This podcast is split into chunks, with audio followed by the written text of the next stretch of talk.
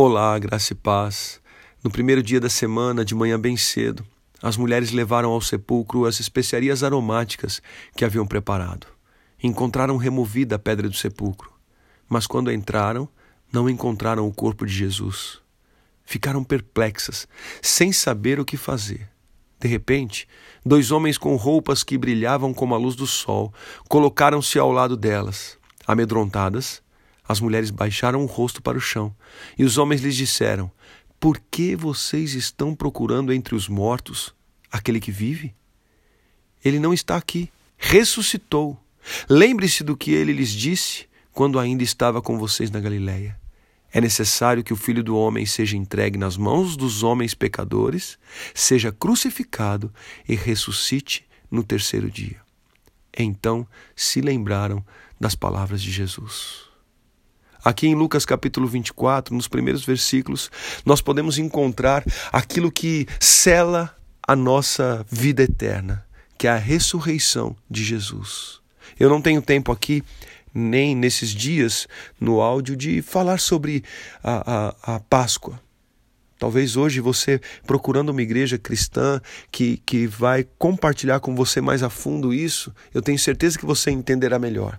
Mas eu gostaria que você guardasse este princípio: a ressurreição de Jesus cela a nossa vida eterna nele. Ou melhor, cela a vida eterna daqueles que creem em Jesus Cristo como nosso Salvador eu gostaria de aproveitar este momento aqui para você entender que aquelas mulheres que nós citamos ontem aqui, que descansaram no sábado, em obediência ao mandamento, elas foram até o túmulo ali, não encontraram Jesus e de repente dois anjos apareceram e perguntaram: "Por que que vocês estão procurando entre os mortos aquele que vive?" Eu imagino o desespero delas de olhar aquela situação, de não encontrar ali o corpo de Jesus e, e sentir aquele peso, imaginando o que, que nós fizemos de errado?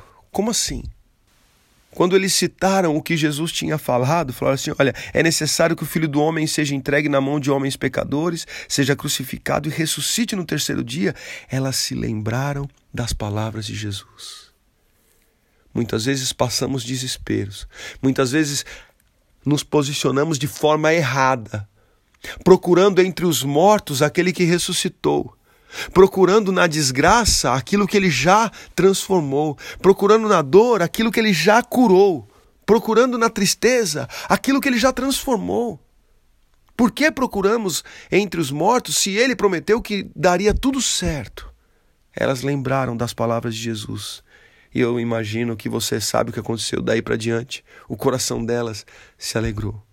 Eu oro para que você medite nas palavras do Senhor e lembre-se de cada palavra de Jesus, porque tudo que ele falou, tudo que ele prometeu, ele vai cumprir.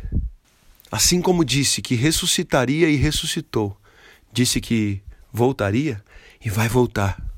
Disse que te curaria e vai curar. Disse que te libertaria e te libertará.